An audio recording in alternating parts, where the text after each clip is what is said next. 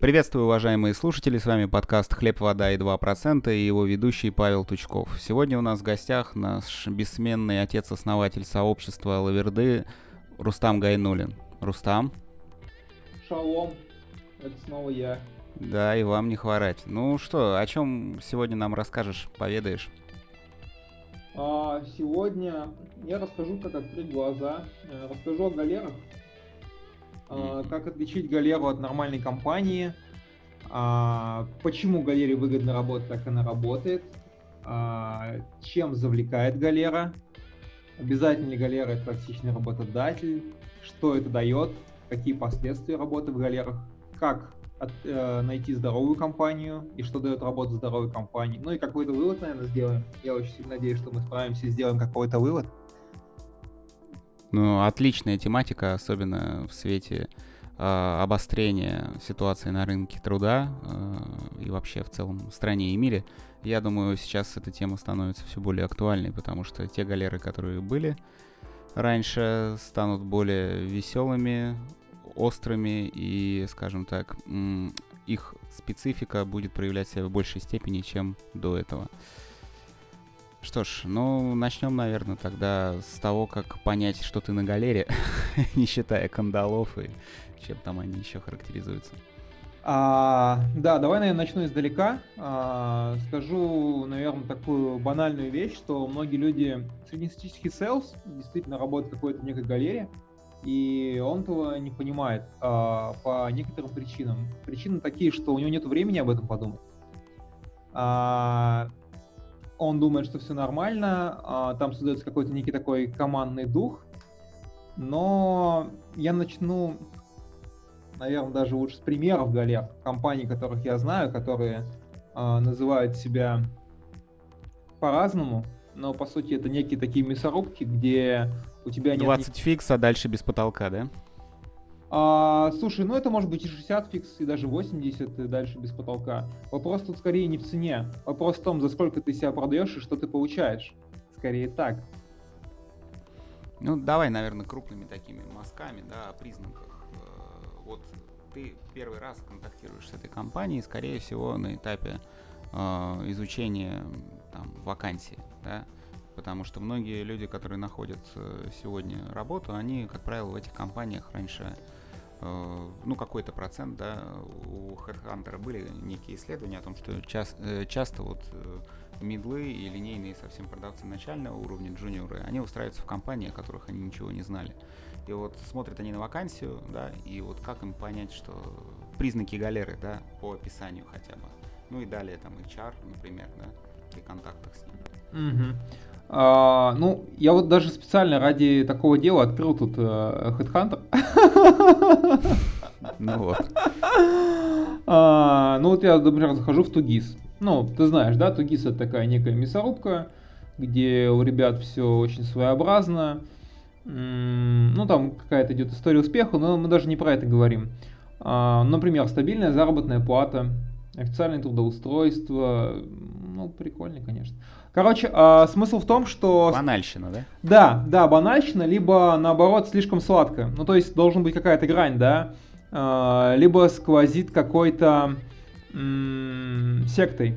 Сектой, знаешь, что вот мы mm. делаем так, у нас э, мы там в пятницу вечером собираемся, играем в сквош, все э, смотря друг на друга со стороны вершины своего успеха. Слушай, ну а галера может же быть большой, так? Галера может быть большой, да. То есть это скорее... Галера это, наверное, вот, я пытаюсь... Галера это скорее стиль управления, а, невыгодный для всех в итоге, ну, в большой перспективе. Галера это часто токсичный работодатель, который м, общается с тобой посредством позиции силы, у которого нет понимания в голове о том, что вы можете общаться на равных, что тем более вы должны общаться на равных.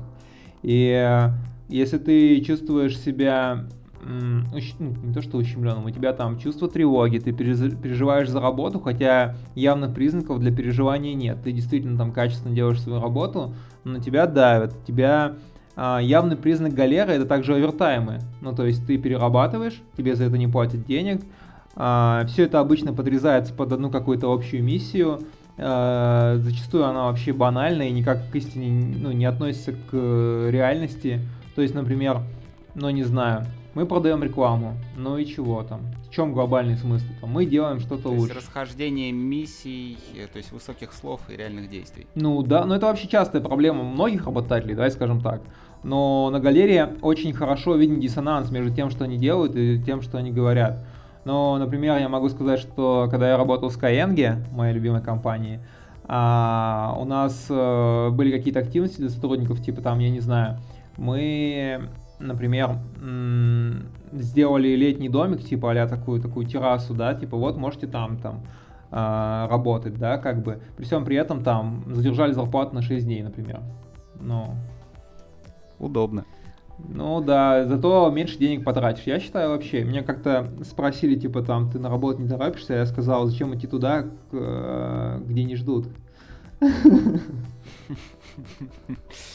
Очень лирично. Смотри, ну вот э, возвращаясь, да, к тому, как понять. Э, по- допустим, почитали вакансию, какие-то банальности, но они, впрочем, везде, там чай, кофе, печеньки, э, современный офис, там, бла-бла-бла, вот это вот типичная история. Э, когда контактирует человек с HR, да, вот соискатель, допустим, его не отпугнуло банальное э, описание вакансии, э, деньги в рынке, да, предлагают, в общем, контакт с HR, да, человек отправляет отклик, э, прикрепляет свое резюме, описывает э, там сопроводительным, какой он классный и что он хотел бы работать в этом месте, и вот он сталкивается с HR. Неважно, там по почте, по телефону, э, как на этапе HR понять, что дела плохи. А, Сейчас попробую объяснить. А, Недавно общались об этом с одной девочкой, которая отвечает за employ- employer брендинг в компании, то есть она ответственна за бренд работодателя. Наверное, а, зачастую HR в таких компаниях а, чувствуют себя некоторыми маленькими царями. А, Ну, то есть у них тоже нет такого э, общения на равных. Они относятся к э, людям, которые приходят в их компанию не позитивно, а скорее как э, к расходному материалу, которым можно пожертвовать в случае чего. То есть они могут быть немного грубыми с тобой. Ну, не очень сильно, но это может быть заметно, да. У них может быть не- несоответствие слов, слов с действиями, там, например. Мы вам там перезвоним, мы там вам точно это отправим, но этого не произойдет. А, Они могут э, пытаться тебя прощупывать на, на манер того, насколько можно с тобой жестко общаться. Там э, они могут тебе задавать вопросы, в которых они, скорее всего, не разбираются. Ну, наверное, скажем так, обычно вообще HR, он должен проскринивать просто общую адекватность, да? Ну, поэтому зачастую в глубоких вопросах они не разбираются. Но не суть. Как бы они будут рассказывать, говорить с тобой с позиции немножко выше, чем ты. И ну, это, это прям чувствуется, это именно отношение. И тут важно понимать э, для всех моих э, соис- соискателей, дорогие мои соискатели, что когда ты придешь в компанию, отношение не станет лучше. Когда ты станешь частью этой системы, э, к тебе, наоборот, будет еще более пренебрежительное отношение, потому что они работают в отделе кадров. Ну, это долгая история. В общем, вас много, я одна. Ну, можно и так сказать, да. Как бы. А, я могу сказать, э, наверное, более. Вот смотри, окей, давай так, что, например, ты с, пособеседуй с HR, ну так, чтобы мы пошли с тобой по какому-то роадмэпу, да. А, ты пособеседуй с HR, там дальше тебя идет начальник. Допустим, вы, ты пока сомневаешься, но еще не отказываешься, да. А, и ты начинаешь общаться с начальником, ну ты понимаешь, что он плавает в теме. Он прям жестко может плавать в теме, и у него может э, проскакивать нотки такого фанатизма, самодурства, каких-то избитостей, банальщин. Ну, то есть в плане того, что условно, я не знаю, я прихожу в компанию, где большой цикл сделки и сложный технический продукт, и мне чувак говорит, ну что ты там, на второй месяц ты мне там хотя бы 500 тысяч ты отсыпешь, ты ж справишься, ты же раньше работал здесь. Ну, то есть какие-то такие вещи. А, они зачастую, у них не наст... ну, зачастую в таких компаниях а, на- настроен процесс продаж очень жестко и очень много регламентов. Вот, кстати, что может смутить а, работника. То есть а, постоянная отчетность, типа там а, не менее 30, 30 целевых действий в CRM, а, условно там до обеда ты там зв- звонишь тем, кто а, там э, в регионах, после обеда ты гоняешь на встречи, а, там не менее там трех встреч в неделю. Ну как бы а, очень много То отчетности. есть, когда нужен не человек, а биоробот. Ну даже не то, что биоробот. свои функции, вот эти, вот тебе количественные KPI, а, и без какой-либо критической оценки того, что делаешь. Uh, да, конечно, конечно. То есть тут как бы я, в принципе, согласен с тезисом в том, что uh, большой подход как бы чем больше действий ты сделаешь, тем, скорее всего, у тебя лучше будет результат. Но это неосознанная работа, это просто долбежка, как бы, да, это выжигание базы, это м- отзывы клиентов о тебе потом тоже не супер крутые. В общем, а, в компаниях очень типа строгие распорядки. Они бывают пытаются искусственно, например, тебе сократить обед. Я вот знаю такую историю, да, например, что в некоторых компаниях по внутреннему регламенту обед 40 минут, а не час. Я не то чтобы хочу час обедать, но неприятно, когда у меня это забирают эту возможность, да, возможность некой такой итальянской забастовки, да, 4 перерыва по 15 минут, там, час обеда. Вот. Тут, кстати, вспоминается многочисленные истории о собеседовании в одном, о собеседованиях в одном э, прекрасном производителе бытовой техники, сидящем в Сити. Вот. Ну там вообще же дичь, там на этапе HR вообще и полиграф, и что-то, что-то такое прям. И элементы секты тоже все на лицо, при том, что компания большая. Ну, Слушай, э, то, что компания большая, никак не застраховывает тебя о том, что у них и отсутствует корпоративная культура. И в целом э, есть много историй. Давай будем двигаться по родмэпу. У нас все-таки такое немножко сжатые временные сроки. Мы же тут ставим себе рамки сами. Окей, serious business. Давай. Да, Давай а, смотри, а, я могу сказать, что, скорее всего, галеру можно и э, нужно а, в процессе собеседование отсекать. Но бывает, так, бывает нет. Бывает, что ты все-таки попал в компанию, и либо у тебя там поменялись условия, пришел другой большой начальник. Ну, скажем так, что давай, ты уже попал на работу, и она стала галерой. А, все то же самое, то есть тебе какой-то непонятный дрочь начинается. А, процесс важнее, чем результат. Ты там должен отчитываться, ты, не знаю, там, продаешь лучше всех, а чувак, который продает меньше всех, у вас одинаковые условия, там, да, тебе важно показывать видимость работы, нежели чем работать. У меня вообще очень сложно с такими логическими умозаключениями, поэтому в таких компаниях я не могу работать. Но это мой выбор. А, еще знаешь, какая тема с галерами? С галерами очень важная тема, что мне кажется, вот, кстати, скажи, что ты думаешь, что там не работают люди, которые работают на большом цикле сделки, потому что такую задачу не могут закрыть грибцы. То есть у них э, в целом другой тип восприятия, они не созданы для установления долгих доверительных отношений, и поэтому если там э, типа год цикл сделки, ну ты вряд ли сможешь на галерее работать. Ну, скажем так, я плохо себе представляю там годовую, двухгодовую сделку, которую можно численными KPI обмерить со всех сторон и по ним долбить продавца. Ну, то есть я, ну, не знаю, ракету, может быть, можно, хотя тоже вряд ли. ну, то есть э, очень сомнительно, что сами бизнес-процессы внутри на галерее можно построить так, э, чтобы эти KPI банально выработать, так, чтобы это было при этом эффективно. То есть, конечно, требовать их можно, но будут ли результаты? Вопрос. Э, мне с этих позиций более интересно узнать твое мнение на по поводу причин создания вот этих самых галер и как получается, что нормальная там живая продуктивная компания превращается в такую соковыжималку в кандалах. А, окей, да, хороший вопрос. Я еще, буквально немножко расскажу о том, какие компании, скорее всего, могут быть галерами с точки зрения самого бизнеса. То есть это инфобизнесы, э, всякие там токсичные темы, крипта типа токена там, не знаю, возможно, может быть какой-то бизнес связанный. Да, групповые собесы, One Love. Да, групповые собесы, ну, ладно, мы не будем на этом зацикливаться. Групповые собесы, да, когда-нибудь я схожу куда-нибудь, и мир э, для меня не будет таким, как прежде. А в общем, я еще хочу сказать о том, что многие галеры не заботятся о репутационных рисках. То есть э, в России, в принципе, институт репутации так слабо развит, да, вот SERM, который называется, но галера об этом вообще не заботится. То есть в целом ты как бы можешь узнать очень много интересного о компании, ей в принципе будет все равно это. Но это тоже, ну, то есть и это заставляет меня задуматься. А почему, давай отвечу на твой вопрос, почему компании приходят к этому?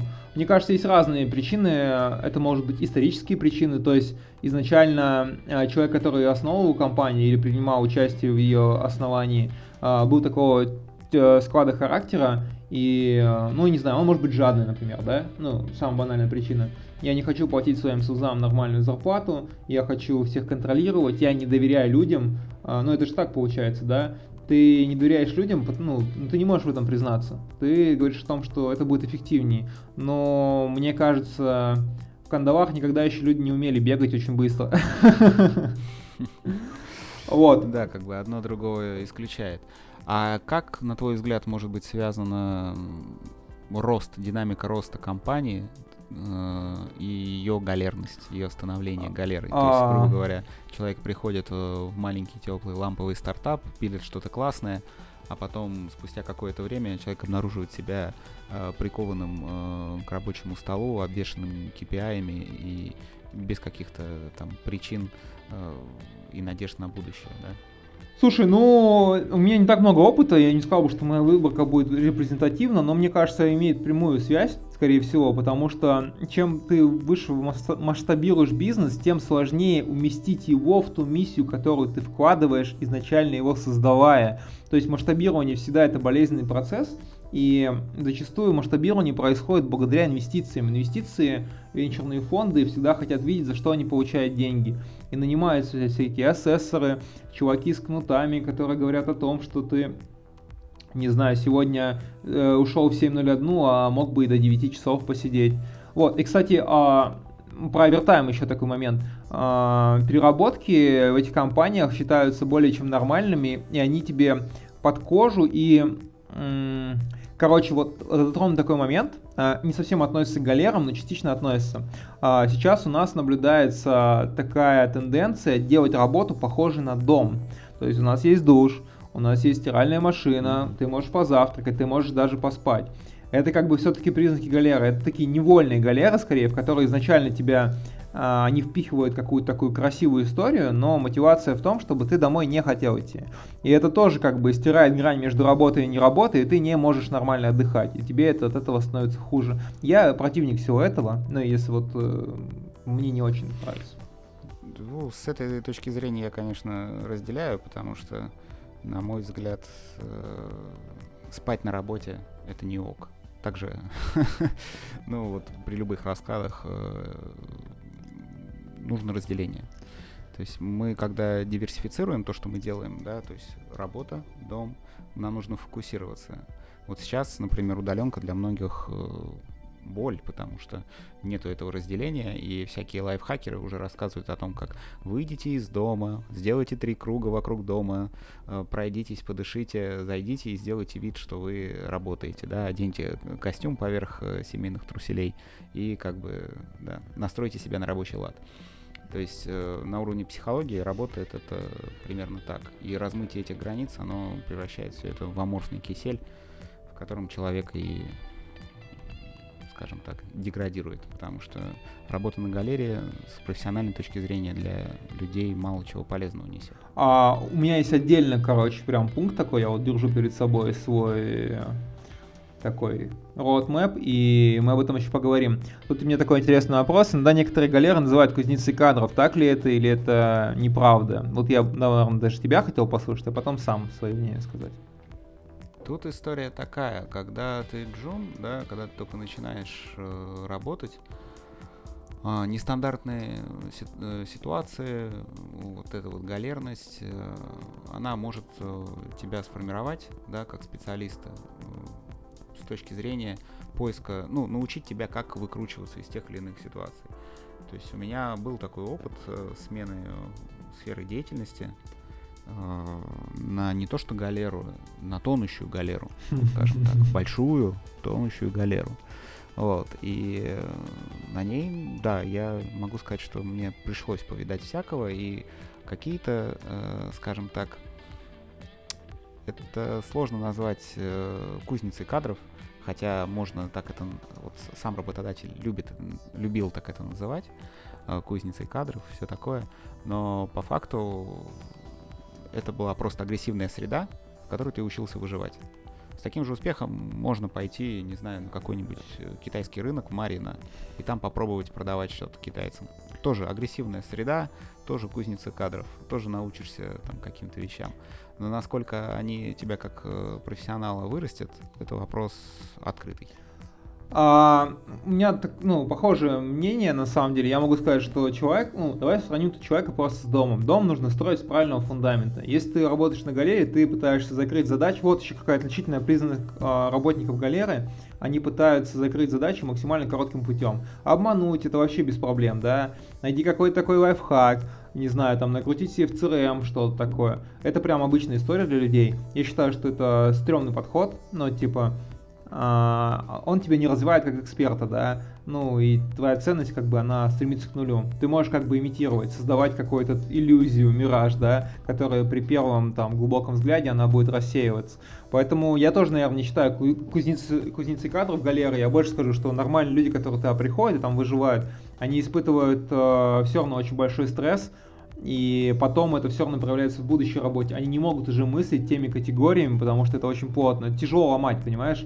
То есть, когда ты пришел сразу в компанию, которая тебя учила э, действительно там осознанно подходить к работе и устанавливать отношения с людьми, действительно отношения, от которого зависело то, что там э, действительно будет ли с тобой вообще работать в рынке, да, и компания, которая не печется о репутации, а лишь бы продать там, да, и вообще все, всех достала, ну, разница есть. Кстати, небольшая ремарка насчет онбординга в галерах. Он, как правило, бывает не про продукт, а про якобы про ценности и про то, как у нас здорово. Но при этом абсолютно не включает э, фактологическую составляющую.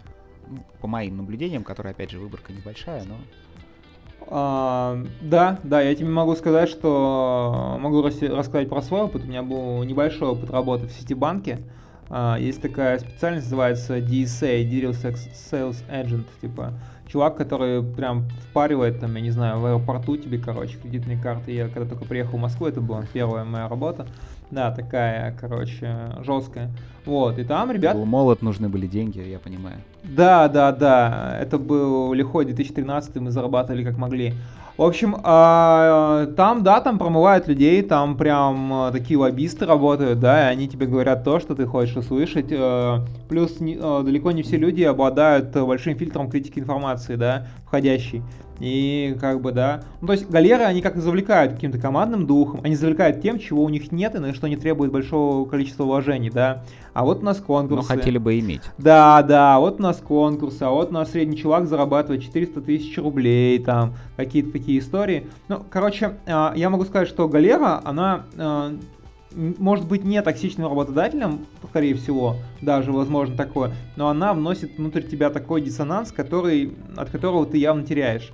Еще а, мы такой момент не затронули. Галера очень часто имеет серую зарплату.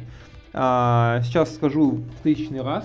Серая зарплата это не то, на что должен рассчитывать уважающий себя человек. Уважающий себя человек должен быть в первую очередь защищен. Это первая базовая потребность, это наличие трудового договора, а, согласно там ТК РФ, да, и меньше, чем на это, соглашаться вообще не стоит. И как бы вообще референт всего этого нашего разговора чему я хочу привести, что, ребят, вы все должны себя ценить, осознавать свою ценность и не слушать тех людей, которые говорят вам о том, что вы не ценны, и о том, что завтра, если вы уйдете, там за забором таких миллионы. Ну, такое отношение вообще, в принципе, показывает, что чувак, ты точно на галере. То есть мы сейчас грибцов таких там наберем за 3 копейки с рынка.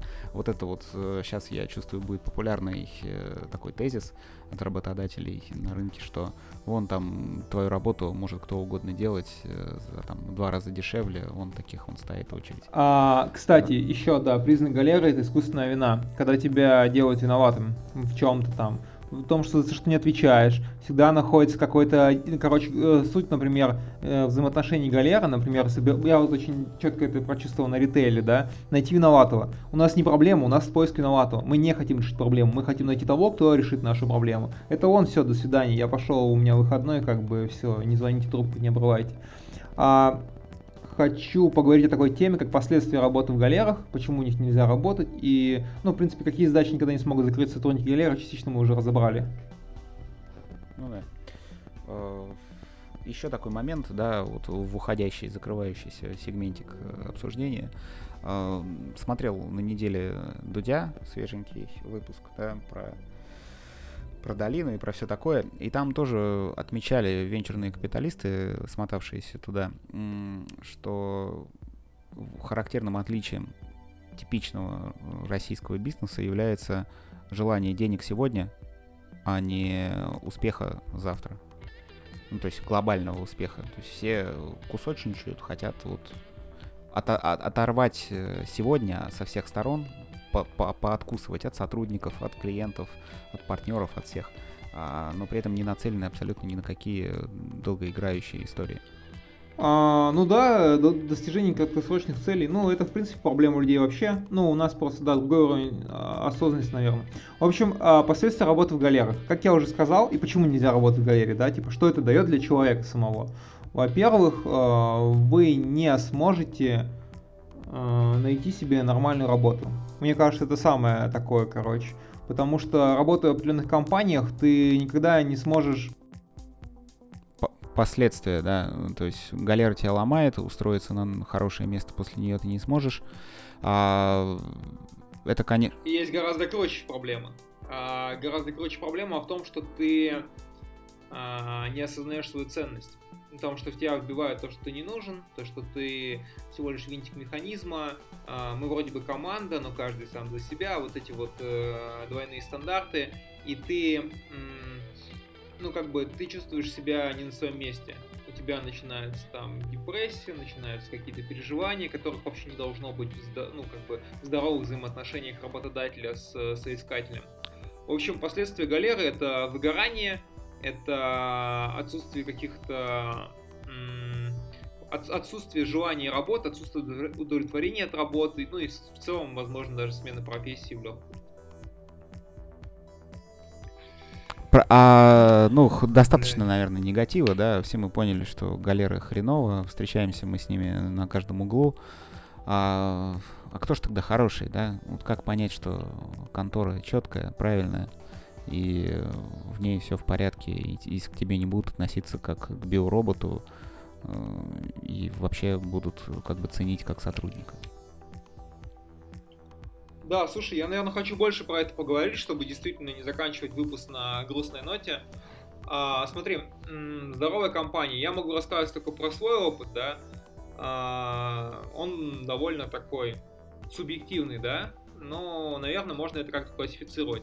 В общем, во-первых, а, адекватные взаимоотношения с руководством и с э, C-level, ну то есть ты понимаешь, что люди, в котором ты работаешь, они действительно там открытые. Это часть, ну, у меня хороший опыт в маленьких компаниях, типа там Clever Data 40 человек, да, когда, например, я приходил, уходил в компанию, то есть мы действительно там максимально тепло общались с SEO, он там подошел, когда я уходил, пожал мне руку и сказал там, чувак, типа, спасибо за работу, если что, пиши мне в Facebook какие-то вопросы, там, я там всегда рад тебе. Ну, то есть, как бы, просто человеческое отношение, да.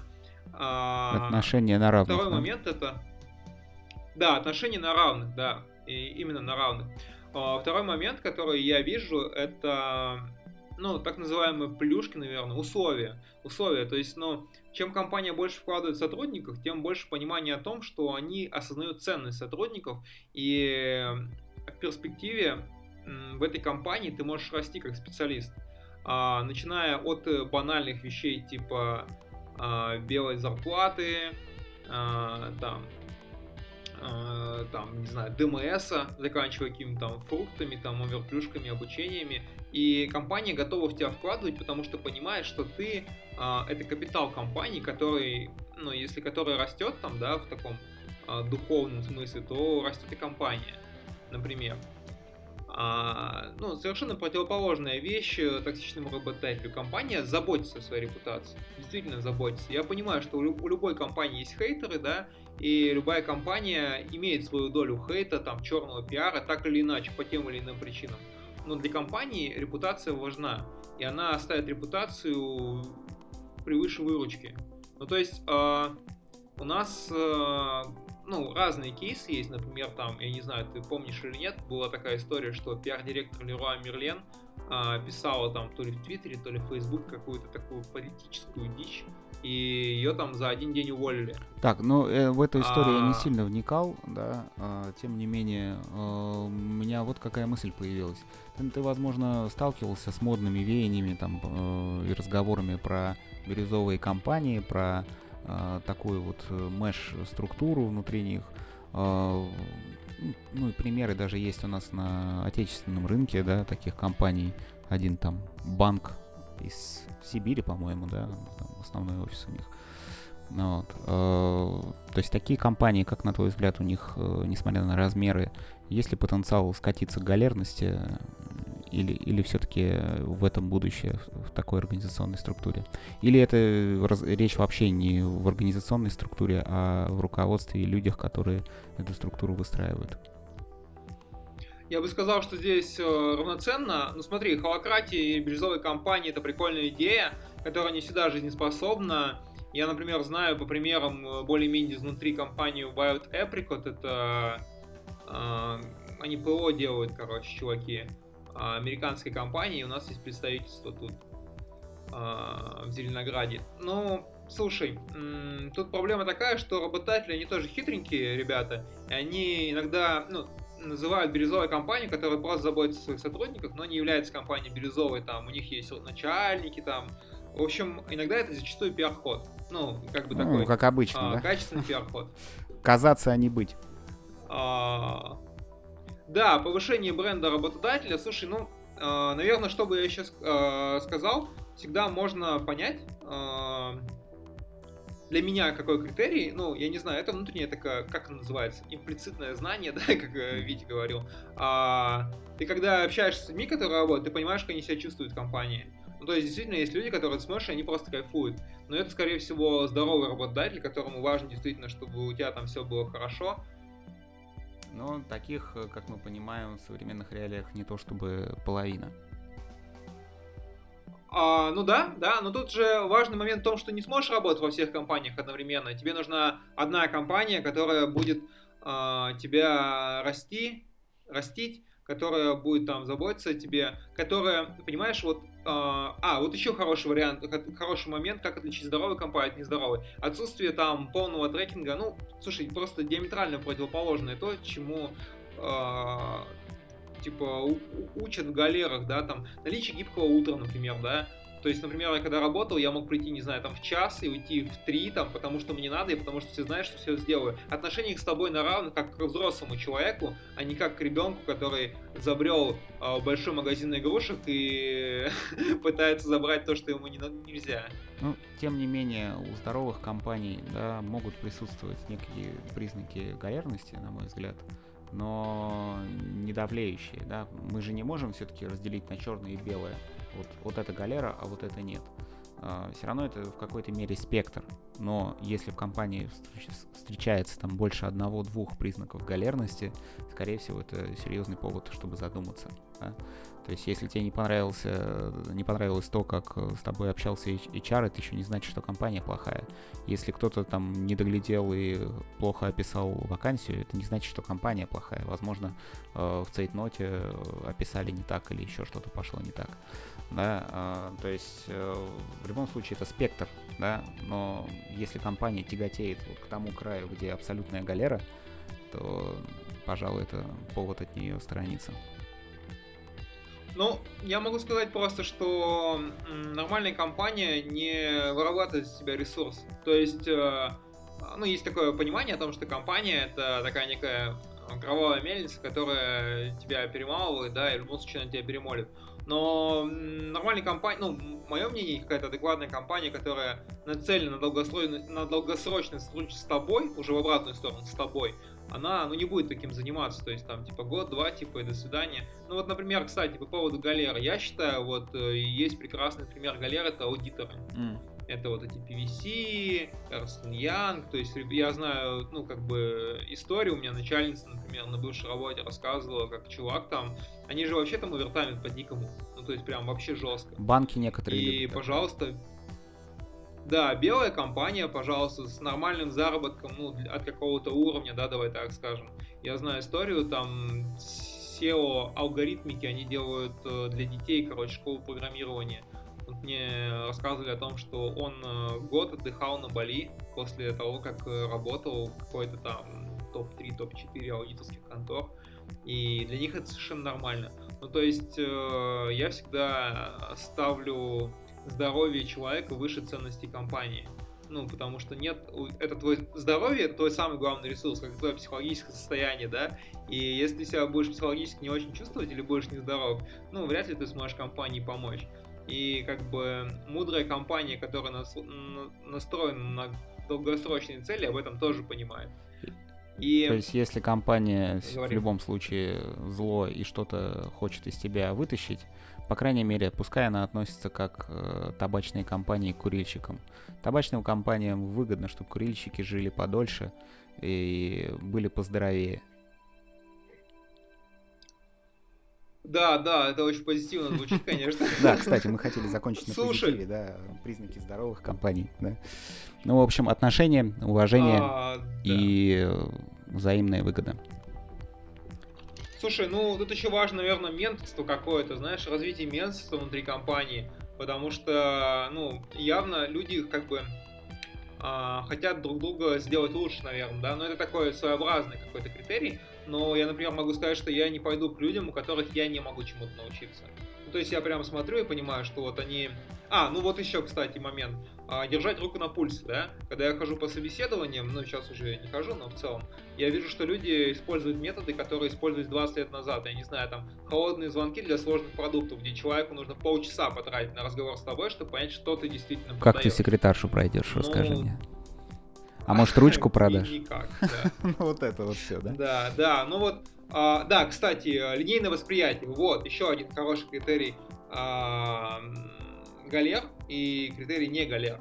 То есть люди с линейным восприятием думают, что любую задачу можно решить только одним способом, и способ а, у них в голове самый верный. Они, не, они как вот э, лошадям надевают, да, шоры на глаза, чтобы они прямо смотрели. И по сторонам, там, чуть вправо-влево они плавают. И как бы, ну, у них как бы есть какие-то шаблоны, в которых они живут, и они благодаря этим шаблонам как-то с миром взаимодействуют. Когда ты рвешь шаблон, например, вот я как люблю это делать, да, вот ты приходишь на собеседование, а, тебе что-то говорят там, и начинается торг за деньги. Всегда идет торг за деньги, и тебе говорят, я не знаю, там, 120, там, 150 это много. Я говорю, правильно ли я понимаю, что вам нужен sales менеджер который сам себя продать не может? И обычно Миг после дроп. этого мне никто не делает офер. Да, да, типа раунд. То есть э, мне после этого никто не делает офер, потому что у многих людей но это не профессиональное, не профессиональное качество, потому что многим людям важно, чтобы последнее слово было за ними. Они говорят, конечно, нет, и никогда оффера я не получаю. Ну, такой немножко метод э, своеобразный, но позволяет проверить. Но с другой стороны, а, важно тоже понимать, что есть такое понимание, не твоя компания компания, которая не готова там с тобой что-то обсуждать, какие-то условия адекватно, не твоя компания. Компания, где человек может на тебя накричать, и он считает, что это нормально, это не твоя компания. Ну вот это такой э, как бы квинтэссенция этих правил, я надеюсь, поможет нашим э, слушателям выбрать действительно компанию, в которой они будут работать, будут развиваться. А, главное, главное, на самом деле, довольно банально. Главное себе позволить э, искать эту компанию, позволить себе э, просто найти свою мечту. Эту работу. ну, найти свою мечту это громко сказано, скорее просто сделать шаги том, чтобы развиваться как эксперт, и твой труд обязательно оценят, и ты обязательно будешь среди тех людей, где тебе будет комфортно. Вот и все. Это, ну, просто важно осознавать, что так не всегда бывает, как с тобой сейчас. И не всегда компании сидят и режут косты и говорят, что продажники слишком много денег зарабатывают. В общем, на такой позитивной ноте, да, э, хотелось бы вставить еще небольшое напутствие коллегам, соратникам по цеху. Коллеги, уважайте себя, цените то, что вы делаете, и постарайтесь осознать всю вашу ценность и важность для всего процесса.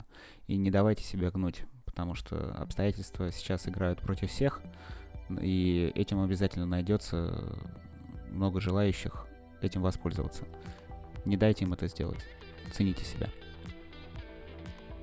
Да, да, я хочу еще небольшое объявление сделать. Да, я тоже за то, чтобы люди за себя топили, топили до конца. Возможно, где-то нелогично натопили, это важно. А, я про то, что мы запустили у нас в сообществе бота, который может вас познакомить случайно с э, участниками нашего сообщества. Таким образом мы прокачиваем нетворкинг. Это совершенно бесплатно. В канале Хлеб, вода и 2% есть инструкции, как это сделать. Если не поймете, пишите мне. А, и с этой недели мы запускаем встречи. Порядка 80 человек, что ли, зарегилось. Зарегистрируйтесь, коллеги, и ну, как бы узнавайте новые, находите точки пересечения. Сейчас, к сожалению, мы не можем сделать офлайн, я от этого тоже переживаю, но вот мы сделали такой для вас подарок, можно сказать, и я тоже с нетерпением жду, кто мне попадется на следующей неделе. Надеюсь, Паша, все-таки это будешь не ты, а кто-то Я, конечно, за интерактив, но да, я тебя ну, понял. Ладно, всем спасибо. Это были Хлеб, да. вода и 2%. Рустам Гайнулин, Павел Тучков. Услышимся на следующей неделе.